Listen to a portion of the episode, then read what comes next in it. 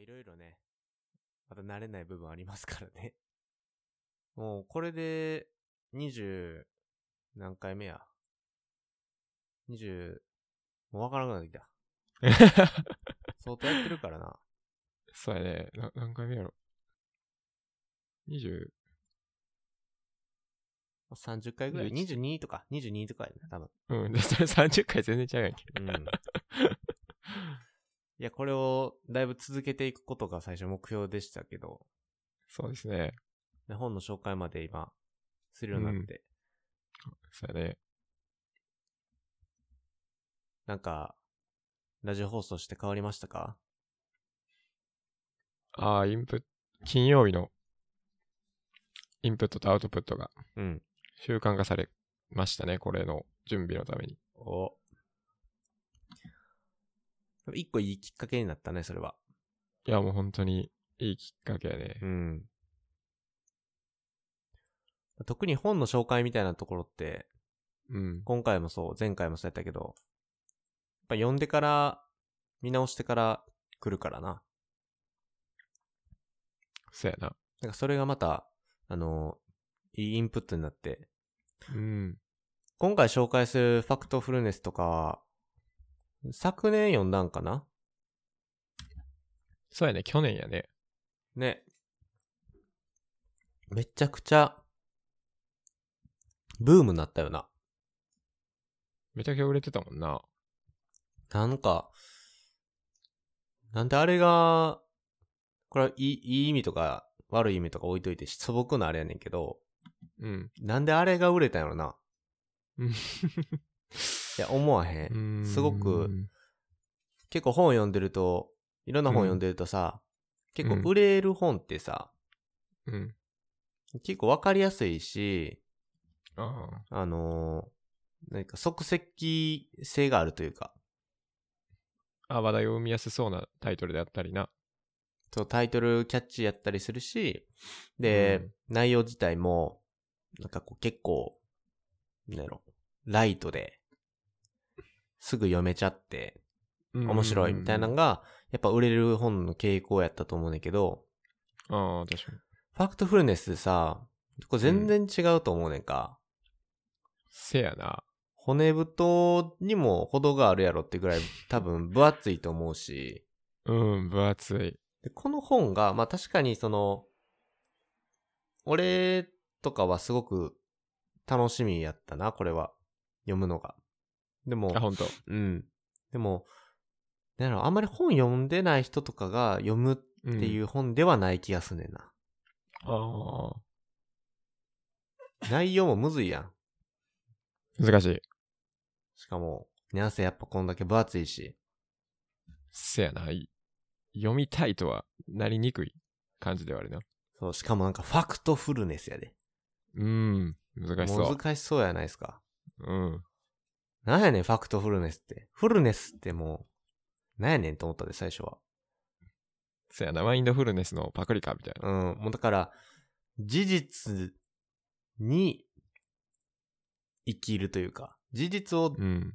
元に、こう、生きていくんだという、うん。た正しく解釈しようねっていうことやと思うんだけど、そうやね。これがその、二人で喋ってた人生変える本の一冊でもあるよねって話だったやん。うんうんうんうん。なった。これはね、あの、ギブアンドテイクは、結構その、人生に影響を与えた影響、んなんか影響言うねん。与えた影響が、なんか割と共感しやすいし、二人ともこう一致すると思うね。うんうんなんかこう、まあ惜しみなくギブしていこうと。うん。自分犠牲せずに。うん。うん。で、決められた時間で、なんか自分の軸に、価値観に沿って、みたいなところにすごい共感するんだけど、そうやね。こうファクトフルネスが人生に影響を与えるってなったさ、文脈ちょっと聞かせてもらっていいなんでこれ文、脈。そう、はいなんでこれが人生に影響を与えたんっていうところ。ああ。内容はさ、一旦もうちょっと今回は置いときましょう。やっぱりうね、ん。あのー内容を解説している YouTube 動画いっぱいありました、また。いっぱいありますね。あのー YouTube 大学の中田あ,、うんあっちゃんうん。も解説してましたし、あああ。うん。の、その、なんていうのイラスト、イラスト動画って言ったらいいんかなあうんうんうんの、アニメーション動画みたいなところでもやっぱファクトフルネス上がってましたし、うん。あとは TED でもね、見れますからね。ああ、そうやね。うん。なので内容自体はもう知ってる人もほとんどの方だと思うし、うん。詳しく知らない人も、なんかこんな感じなんですよね、みたいなのは多分分かってる。漠然とね。漠然とね。まあ簡単に、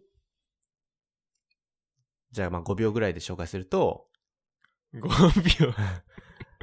要は、世界はこれだけ良くなってるってことをデータと論理を上手に用いて使え伝えてる本ってことだよね。そうやね。はい、5秒。世界が結構よ、 なんか結構良くなってるんすよねっていうのが、うん。まあ、データと論理だと図で分かりやすく説明してくれるから、ああ、そうやね。そのちょっと悲観的な自分のものの見方みたいなのが正されたりする、まあそういうんうん本ではあるんですけど、Y さそんうやはなこの本を読んで、うん。うん。まあ、人生にどう影響を与えたかっていうとすごくこう、あの、お大きいことかもしれへんけ ど、でもなんでこ去れ年のを話やもんな。そううん。なんでこれ選んだっていうのは聞かせてもらっていいですかそうやな。いやこの本は、珍しくって言ったらあれやけど、頭ぶっ飛んだ本で、はい。ぶっ飛んじゃ今った。までの、今までの自分の人生が、いかに思い込みに左右されてたっていうのが、うんうん。痛感させられまして。はいはい。なんか、のめり込むようにの読んじゃいましたね、これは。うーん。なんか一番変わったところはある。自分の考え方で。そうやな。思い込みとか。あのーこの本の中に、まあ、本能、人間が犯されている思い込みの本能が出てくるんですけど、うんうん。その中の一個、恐怖本能っていうところに僕はちょっと印象的でして、はいはい。まあ、恐怖本能ってどういうことかっていうと、うん。その、人間は本当にデータで見るとそこまで危険ではないものが恐ろしいと考えてしまう思い込みがあるってはいは言い、はっい。てて、まあ、例えば、まあ、危ないですけど、テロであったり、飛行機の事故であったり、うん。自然災害とか、うんうん。最近増えてるって思うじゃないですか。はい。ざっくりとメディアね。は、なんうかんニュース見てると、うんそうちゃうのって。そう、ニュース見てるとテロ危ないなとか、はいはいは地い。震多いなとか、台風で被害大きいなとか、まあもちろんあるんですけど、うん。あるんですけど、データで見ると、その全体の死亡者数から見ると、そこまで大きくないっていう。うん。むしろ減ってってるって感じだよね。これで言うと。そうそうそう。うん。だからメディアが報じれば報じるほど増えてるなって思いがちやけど、ちゃんとそこに、まあ、事実としてあるデータを見て、本当に恐れるべきなのか、正しく恐れる方法っていうのを考えるようになったかな。はいはいはい。なんかまさに、今のコロナウイルスとか、うん。ね、新型コロナウイルスとかでも同じことが言えるんじゃないかなってああ、確かに。あ、そうやな、本当に。思いますよね。うん。正しく恐れるっていう。うん。こう、やっぱデータを見た時とかに、感染者数とかうん。増えてるねって終わるんじゃなくて、うん。例えばじゃあ死者数はどうなってるんだろうとか、うん重症化率はどのような推移になってるんだろうというところを見ると、結構良くなってると。いうふうにもね捉えられるもんね。そうそうそう。まあ、感染者数自体はやっぱりまだ増えてたりとか報道されるけど、死者数がやっぱり減ってるし、重篤者数もまあ減ってると、うん当初に比べたら。ってことは、そこまでの過程をなかなか見ないっそうやね。ていうのにもあるし、うん。そうだね、正しく恐れるのは、確かにこの本を読んでから、僕自身も、あれかな、きっかけになるかな、きっかけになったかな。まあ、普段どんだけメディアが煽ってんねんって 思い始めましたけどね。そうやな。これなんかメディアの見方が変わる本でもあるよね。そうやな。そこ一番大きいかもしれん。こうメディアって結構、こう、対比するというか、分断を生みがちな報道の仕方をするじゃないですか。うん、確かに。一概にね、あの、絶対っていうことはないんやけど、要はなんか A か B かという、こう二極化、うんうんうん。うんするような報道の仕方とかもそうやし、もしくはこれうん別にメディアだけじゃなくて、うん。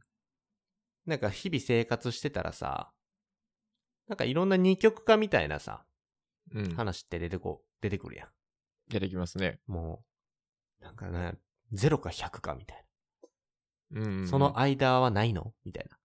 うんうんいうのがあったりします。なんか、ファクトフルネスの中で出てきてたのが、あの、富裕層と、はい。なんだっけ、貧困うん。うん。地帯貧困層と富裕層とうん。分かれてますねっていう話がよくあるじゃないですかと。ありますね。じゃなくて、二極化じゃなくて、富裕層と中間層とかにほとんどのし、ほとんど分布してるみたいな。4つぐらい分かれてたりして。うんうんで、そう見ると、やっぱりその、貧困レベル、本当の貧困と言われるようなレベルの国っていうのはもっと下がってきてる、減ってきてると。うん。うん。世の中もっと裕福になっていってるんだと。まあ段階があるけど、いわゆるその富裕層のレイヤーの国っていうのは、全体の2割程度かもしれへんけど、うん。その中間層、レベル3とか4、3とか2とか表現されてたけど、そういう国は圧倒的に増えてきてるよねっていう。うんうんうん。そういうとこ見ると、なんか自分たちがやってることが正しいかったりとか、じゃあこのレベルを3から2へとか、2から1へっていうところを、どうやって上げていったらいいんだろうっていうような、正しい判断ができるようになると。うんうん。そうやね。これはやはり一番、なんていうんですか、当たり前なんやけど、できないこと。難しいっすね。自分の枠組みだけで見ていると、それが正解になっちゃうからさ、うん。そうやな。それは確かに感じますね。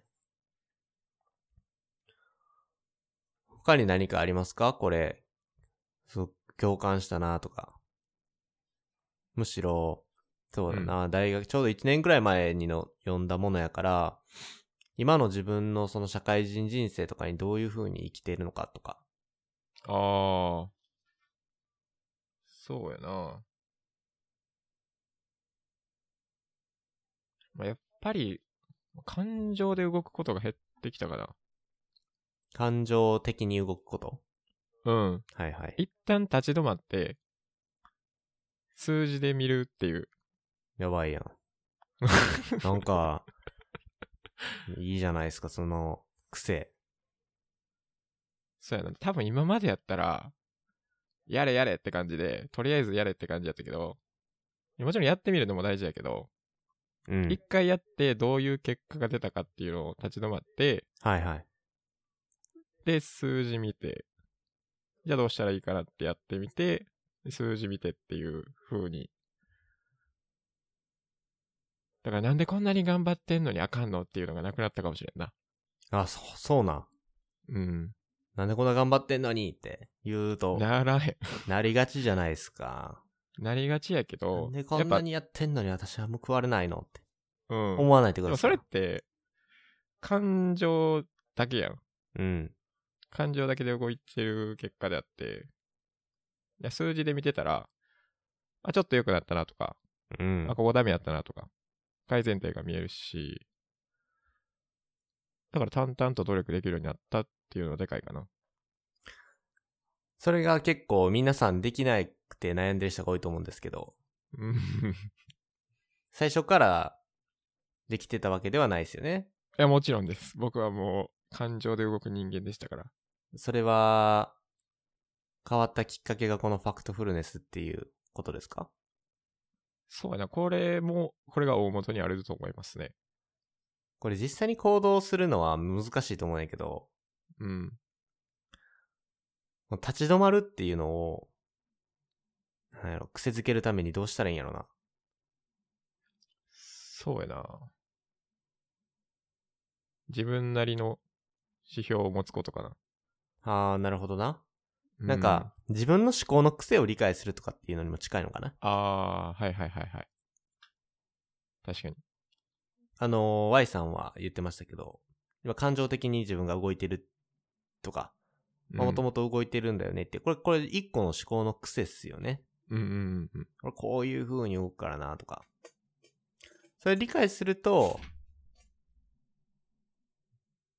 理解した上でデータを認識する必要があるってことだよね。そういうことだね。はいはいはいはい。それで言うと、あのー僕も、この本を読んで、今、うん。いや、今、多分、喫緊とかで、あ、多分この本読んで生きてるなって思うのは、おやっぱ、本当なのかとか、うんうんその会議的な、まあ、健全な会議心が、うん。はあ、あの、持つようになりました。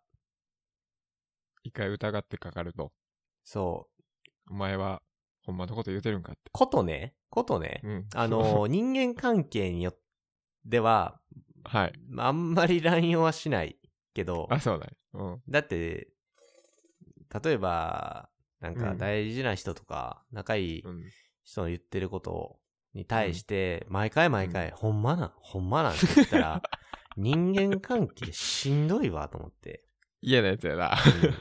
それ本当なん根拠 は何ベースで喋ってんの嫌やな。いや、その、なんでそんなん言わなあかんのってなるやん。なりますそのね。ロジックだけで全てを解決しようとするような人って、うん。あの、どこまで行っても対人間なので、そうやな。うん、それはね、コミュニケーション、対話をね、しようとしてない人の証拠なので、いたらうんねう、んうんちょっとね、気をつけた方がいいですよ。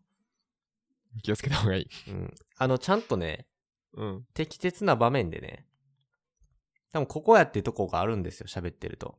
でもここが、それなんで感じたの、っていうところが出てくるんですよ。全部ああ全部、その、なぜうんなぜなぜって、うん。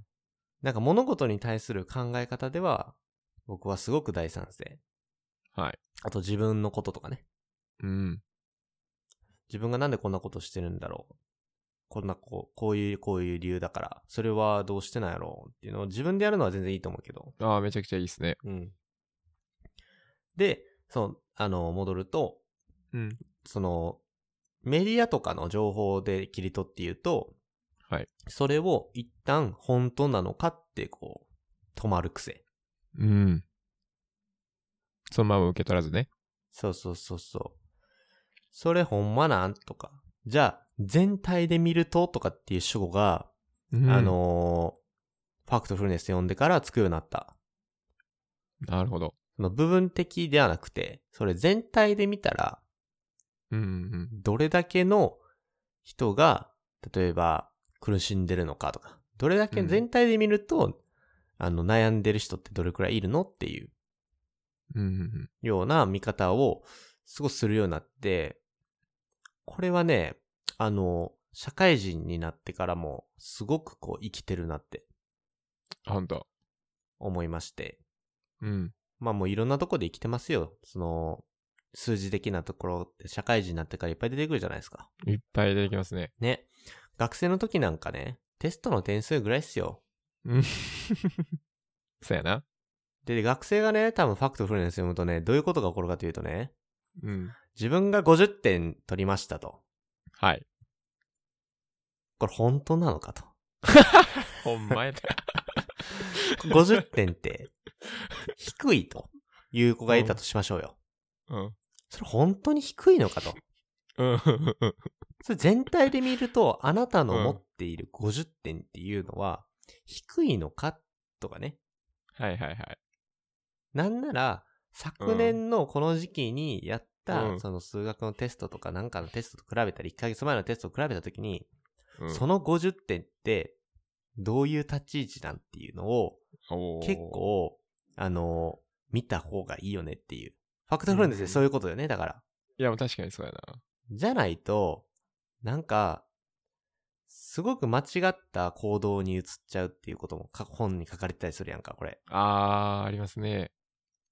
なんかこう、結構なんていうの、国の問題とかで、うん。国策はどうなってるんだとかっていう人がいたりとかね。はい。でも結構その死者数とかがね、あの、減ってきたりとか、うん。あ、の、殺害事件やったっけこれ。あの、殺人事件の数とかも取り出されててさ、うんうんうん。結構その、猟奇的な殺人があった時とかって、あの、すごい報道されたりとか、でも、年々とこう殺人事件ってすごく減ってきてると。はい。でもそのことってあんまり報道されてませんとか。されてませんね。でもこう、今の殺人事件とかをうん取り立たされると、こう、警察は何をしてるんだとかね。うん。なんか年間2000人やったのに、今はもう2000人も行ってませんみたいな。あんのに、じゃあもっとこう、策を講じるのかって。多分これ違うアクションなんやと思うね。そうやね。方向性が違いますね。そうだからね、これは、あの、学生のうちに読んどくと、あの、うん本当に、あの、クリティカルシンキングって言ったらいいんかな。おー、はいはいはい。あの、クリティカルシンキング。わかりますよね。あの、あ、うん。うん。まあ、物事を批判的に見るとかって、そういう類の思考法になってくんねんけど、うんうんうん。だからそういう癖がつくと、あの、感情とか、そういう自分の物事の主観とかに流されず、こう判断することができるよね。そうですね。これってさ、やっぱ、あの、若いうちの方がもっと必要なんやろうなって思う。振り回す。されちゃうから。俺たちあー、確かに。昔の人に比べて、データに触れる機会多くなってるやろ、多いですね。情報とかさ。うん。それはメディアがたくさん多様化してったのもそうやし、うん。ものももうみんな毎日のように触れてるわけですから、情報に。そうやな。だから振り回されやすいからこそ、このクリティカルシンキングとか、うん。あと本当なのっていう、その姿勢大事やね。そう、会議心、健全な会議心を持って、うん。まあなんか生活にチューニングしていくっていうのは、このファクトフルネスで一番多分財産なとこなんじゃないですかね。うんうんうん。結構こう主語をでかくする、また話がね、ちょっと変わりますけど、主語をでかくする病、病みたいなのあるじゃないですか。主語をでかくする病初めて聞いたな。これ知らないですかこれ有名な病なんですけど、あ、俺本の当中、俺の中でね。あ、全然有名じゃない。 あ、あんたの中でかい。うんあの、例えばさ、はい。みんなそう思ってるよ。あー、聞きますね。これみんなって誰うん、確かに。いうのとかね。なるなるなる。私たちは、とか。あもう誰私たちってって。ー、なるね。あのーそう。これ、多分、い、あの、普通に喋ってるとね、うん。全然な、なんか違和感ないねんけど、うん、確かに。これファクトフルネス読むとね、うん。一回疑うよね、その主語が。あこー、れ多分、何中何人思ってんねんそうそうそうそう。ちょっと応用的な話になってるけど、うん。要はさ、これって全体的にっていうところと似てんねよ。全体で見るとみたいあー、はい、な。はい。それは、あなたがその領域のことに対して代表して言ってるのか、うん。もしくはそれあなた自身の意見なのかとかね。うんうんうん。これだから、本当なのっていうやつですよね。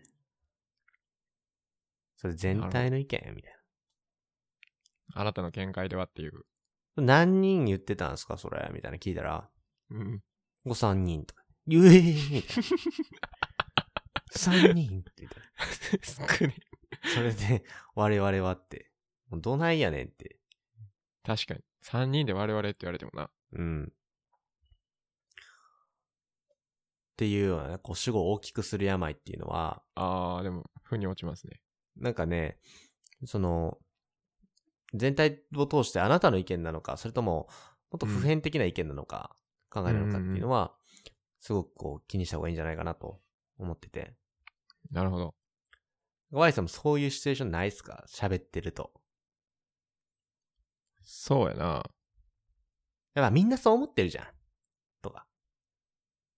どれくらいの人思ってんのって聞いちゃうかもしれない。そうそうそう。 新卒ってさ、とかね。ああくくりられがち。ね。確かに。その時はぜひ言ってください。それ本当なのって。 その言い方さ、目座りながら言ってる。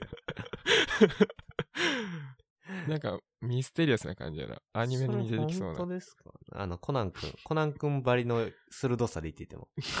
それって本当なのみたい ぜほんとな。 な。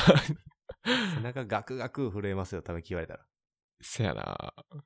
とか。まあ、要はね、この、データとか、うん。こう、事実っていうのが、はい。の元となってるところもやっぱ大事だったりするね。あ、どっから出てんのかっていう。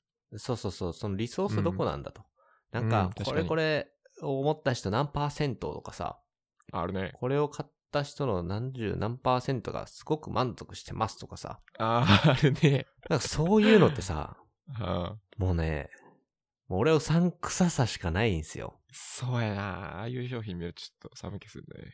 でもね、なんか例えば調査会社とかがね、うんうんうん。もうそれをなりわいにしててね、飯はいはい食ってる人らが、まあもう、もう血眼になって情報を仕入れてって、もう何万人とか何千万人に聞いた結果、こういう結果が出ましたって、それはある程度やっぱ信憑性ありますよ。ありますね。確かに。やっぱでも自社の製品を自社会社が調査して、あ の、なんかアンケート調査出したやつが結構見るじゃない ですか。見ますね。もうねよく見ますね。バイはい アスの塊って、粗品さんばりのやつ出てくるから。突っ込んでほしいなう。ん。 CM に。そりゃそうでしょ。あんたらのデータなんて都合悪いの載せたらなんかもう、自分で自分の首絞めてるの当たり前やねんけど、みたいな。確かに。そう、だからその出どころの立ち位置っていうのもめちゃくちゃ気になるようになりましたよね。これファクトフルネスで。あー、どっから出てんのかっていうのを見るようにそなのりますね。確かに。そう、だからあの、なんや、結構、なんかケル、なあの、なんかこう、例えばお菓子会社とかがさ、はい。朝ごはんはこれですって言ってこう、例えば、なんだろうね、あの、フレーク系の食べ物とかね、シリアル系の食べ物売ってたりするじゃないですか。あー、ありますね。でもあんなんて、いいいやほんまに冷静に考えたら、うん糖質が高いし、うんカロリーも多くなっちゃうから、朝ごはんなんかには最適じゃないんですよ。言っ て、言ってしまうとね、もうこれは賛否分かれるんで、全然押し付けないですけど、はい好きやったら食べたらいい。もうこれはもう、物事の真理ですよ。好きやったらやったらいいっていう。そうやね。でもね、例えば、ダイエットのために、あれを食べるっていうのを選択してたら、うんもうね、データに振り回されちゃってるって感じですよね。あー、やられてますね。やられてるじゃないですか。うん。それはどこどこ会社が出すデータなんて、自社の製品が売れるようになってるわけですから。うん、確かに。だからもう情報を、これ、客観的に正しく、把握しましょうねっていうところと、あとファクトフルネスで言うと、情報はやっぱ定期的にアップデートしないとダメってことですよね。あやっぱー、急デー激タ変わってきにま、すもんね。そうん今もう変化が激しい時代とか言われてるじゃないですか。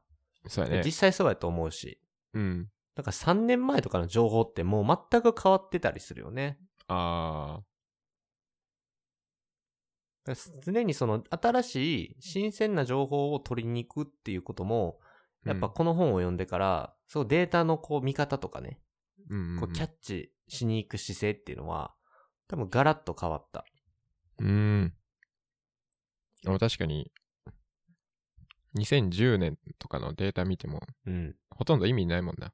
そうでしょうん。う。2010年、みんなこう言ってました。いや、その時ってガラケーの時代っしょとかさ、そうやな。なるじゃん。うんなん。かそスの、マホなんてなかったし。そう、なんか情報が古すぎるものを信じるっていうのも、ちょっとリスキー。うん、確かに。な、江戸時代の人は皆さん100%米を食べていました。とか言われて さ、知るかって。今は、令和じゃって、なりますから令和ねで。なりますだね。から情報アップデートしていくのも癖づけといた方がいいですよね。うんうんうんうん。大事やな。なんか、喋ってて思ったけど、ファクトフルネスってマジで新卒読んだ方がいいんじゃないですか、これ。今のちょっと、新卒のどういう人対象がちゃんと具体的に分かるじゃん、それは。くくってんじ新卒のね、こう、読んでほしい人の層としては、ゃん。はい。やっぱね、数字に追われてる人ですね。あ、追われてる人なんや。もしくは、仕事に追われてる人ですね。あ、追われてる人なんや。そう、全体的に追われてる 人。こう追われてる人やないかい。うわーって。まあ、その人って立ち止まれないと思うんですよ。あー、確かに。そうだから新卒って言っちゃうとね、これは語弊なので、新卒の中でも、うん。今目の前の数字とか、あとは仕事とかにうん。結構追われちゃってる人は、うん。これ定期的に立ち止まって、はい。それを因数分解する癖を、ファクトフルネスから学んだ方がいいかなとは。うん。あの、新卒1年目の教科書って確か本であるでしょあ、ありましたね。あれもいい本なんやけど、うん。ファクトフルネスのひょ副題に書いておいた方がいいと思う。新卒1年目の教科書。米、 米印つけ て。新卒1年目が読む教科書って。あー。千春さんが帯書いたらうん。いけるな。あのービル・ゲイツとか、オバマさんが、なんか本寄付したとかでもちょっとこれ有名な本ですよね。あー、なちりなましみたに。ね。あれ、ありましたね。やっぱあの、あの考えわかる。うーん。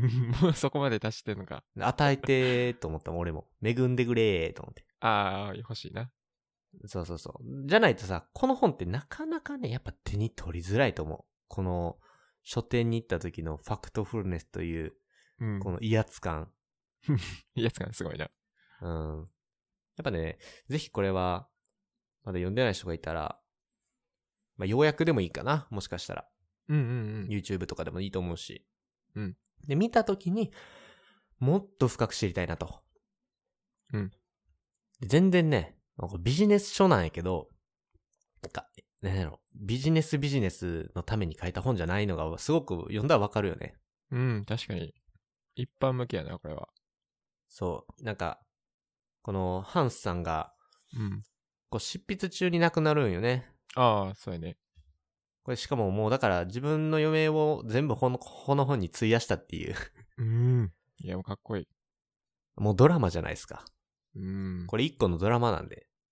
そうやな。あの、変な、例えば収入とか印税目的でうん、書い。てるわけではないので、うんうんうん。だからそこがね、多くの本の土俵と違う土俵で立ってるっていうのがね、あの、信憑性も高いですし、読み心地もね、やっぱあるので、そうやね。本当に伝えたいからこそ書きましたって感じやもんな。うん。もうファクトフルネスの回しもんかって言われても、もうそうですって言うしかないよね。いや、回しもになりたいぐならいりやななぜひ鳴らしてくださいよと。うん、それぐらい、あの、いい本なので。 うん。読んだ人もやっぱ読み返す、俺も今回あの読み返してみて思ったけど、やっぱ絵本やなと思ってめっちゃ見てたなし。る。な。うん。で、あの、やっぱ帯締まるわ。キュッて、そうやな。もう一回正されますね。直近の自分の思い込みで動いた行動とかリストアップすると超楽しい。あめっちゃあ、動いてるやんって。全然ファクトにフルネスしてへんわって思いながら見て たわ。え、なんかあんの具体的に。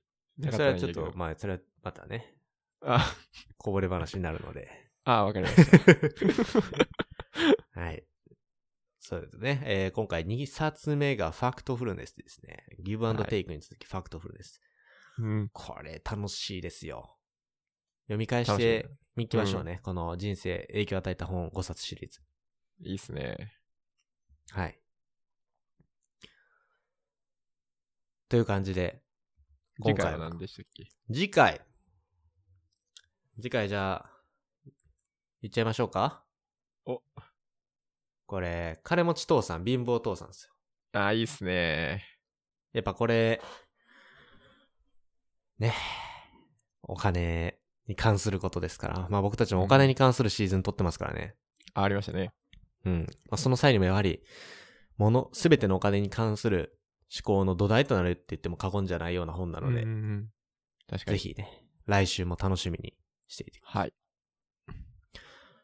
はい。では、今回紹介したファクトフルネスとかのえー、もろもろのこうリンクですとか、僕たちの書簡みたいなものはショーノートに貼っておりますので、そちらも合わせてご参照ください。はい。はい。それでは本日も Y さんありがとうございました。ありがとうございました。お疲れ様です。